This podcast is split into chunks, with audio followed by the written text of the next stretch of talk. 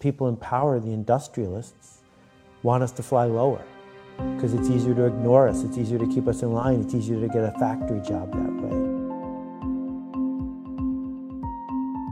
The story of Icarus is uh, fascinating to look at from a cultural perspective.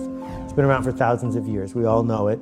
Daedalus and Icarus go to a desert island. Daedalus, the dad, makes wings out of feathers, gives them to his son, puts them on with wax, says to his son, Obey your father, we're flying out of here. Don't fly too high, because if you fly too high, the wax will melt and you'll die. And we all know what happened. Icarus got uppity, he had hubris, he disobeyed his father, and he died. Except that's not what the myth said in 1700 or 1500 or 1200. They changed it. It used to say, but more important, don't fly too low.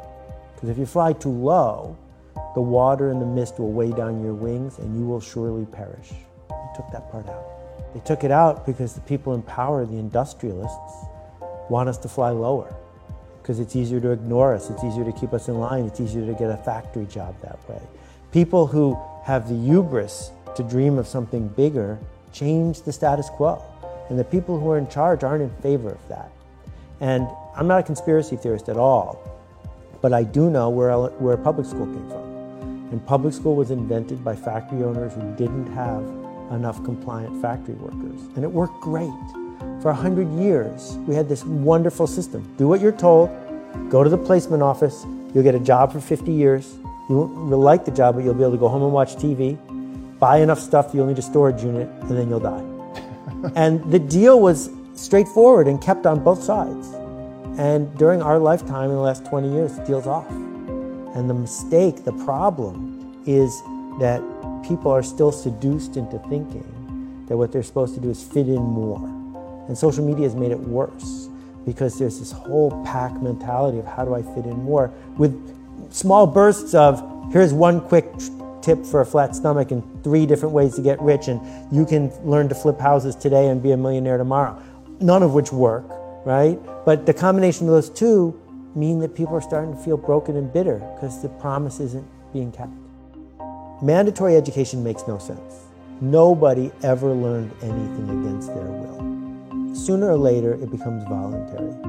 You need enrollment. Not enrollment from the legal sense of you're not truant, but enrollment in the sense that you are leaning into it and want to learn it. So if we want to teach someone to be a baseball fan, here's what we don't do. We don't say, here's the baseball textbook, there'll be a test tomorrow. and if you do well, you can take another test. And if you do 10 tests in a row really well, we'll take you to a game. That's not what happens. But yet, kids memorize all these statistics and they know all this stuff because they wanted to know it. So we must begin by gaining enrollment. And there are a couple ways to do it. One way is to promise a quick win, right? Just read these six paragraphs and you will lose 30 pounds. And it's easy to get the masses to, to pay a dollar for that. But it doesn't work. It's a dead end. The other way to do it is to say to people, being a Navy SEAL or being physically fit or being smart at business, these are endeavors. They take effort. If you're ready to pay the price to get the benefit, there are people who will teach you. So it's the opposite of the question, will this be on the test?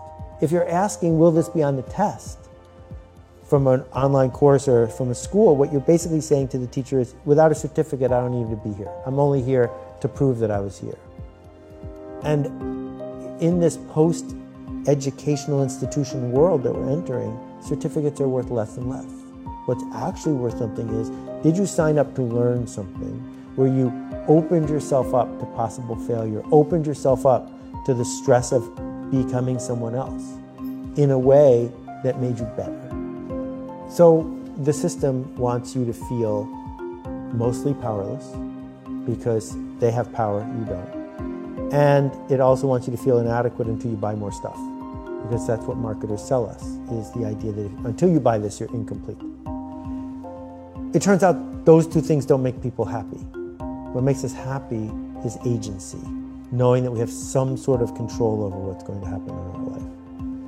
And unfortunately, the economic structure that we live in isn't going to be easy for most people to fix, not in the short run. But what we can fix right now is how we respond or react to what's happening in front of us.